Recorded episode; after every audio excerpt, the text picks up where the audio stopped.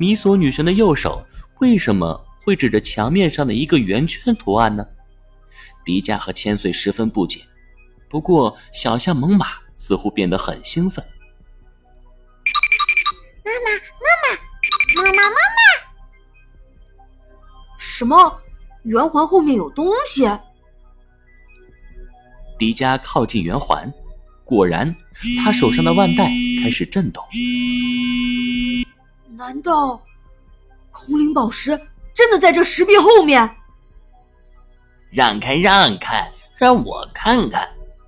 我猜这里面一定有什么复杂的机关谜题，需要非常聪明的大脑才能通过。迪迦，你不行，靠边站。好吧，那你来。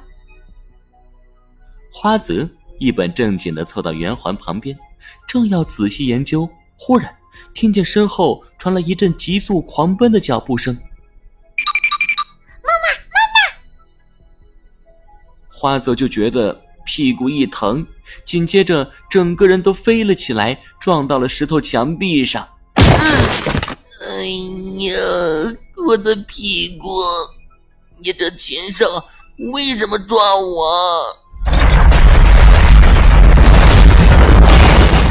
忽然，山洞开始发生剧烈的震动，地面似乎在开始下落。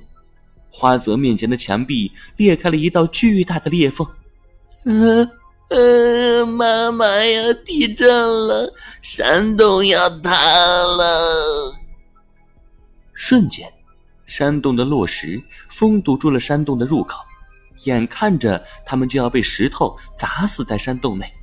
只见红色的光芒一闪，大红熊突然出现，顶住了山洞，并在上空制造了一个保护罩，将花泽、千岁和小象猛犸保护在里面。好险啊！幸好迪迦变身的快。嗯，我们赶紧离开这个鬼地方吧。等等，好像有东西。片刻之后，震动停了下来。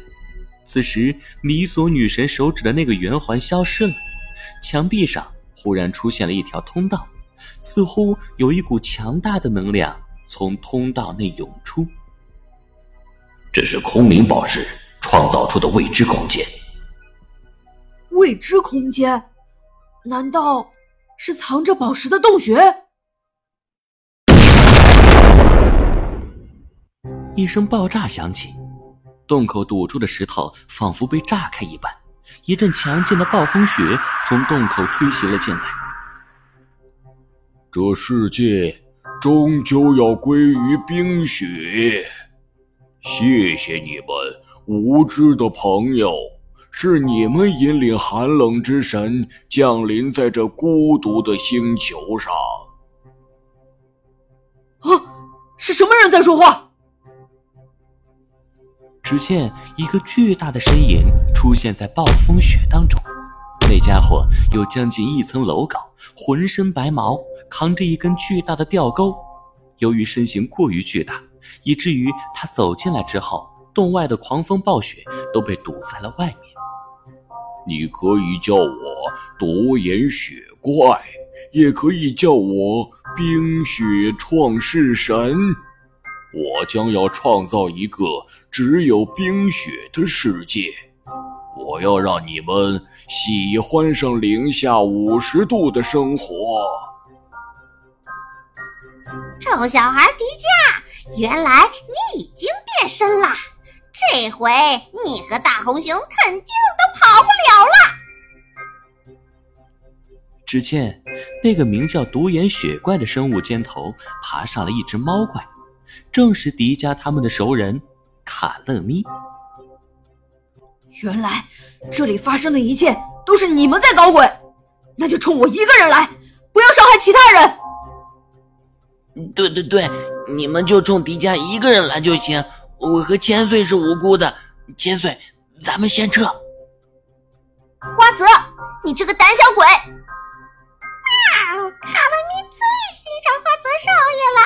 如果迪迦也能像花泽少爷这样，我们之间早就成为好朋友了。做梦去吧！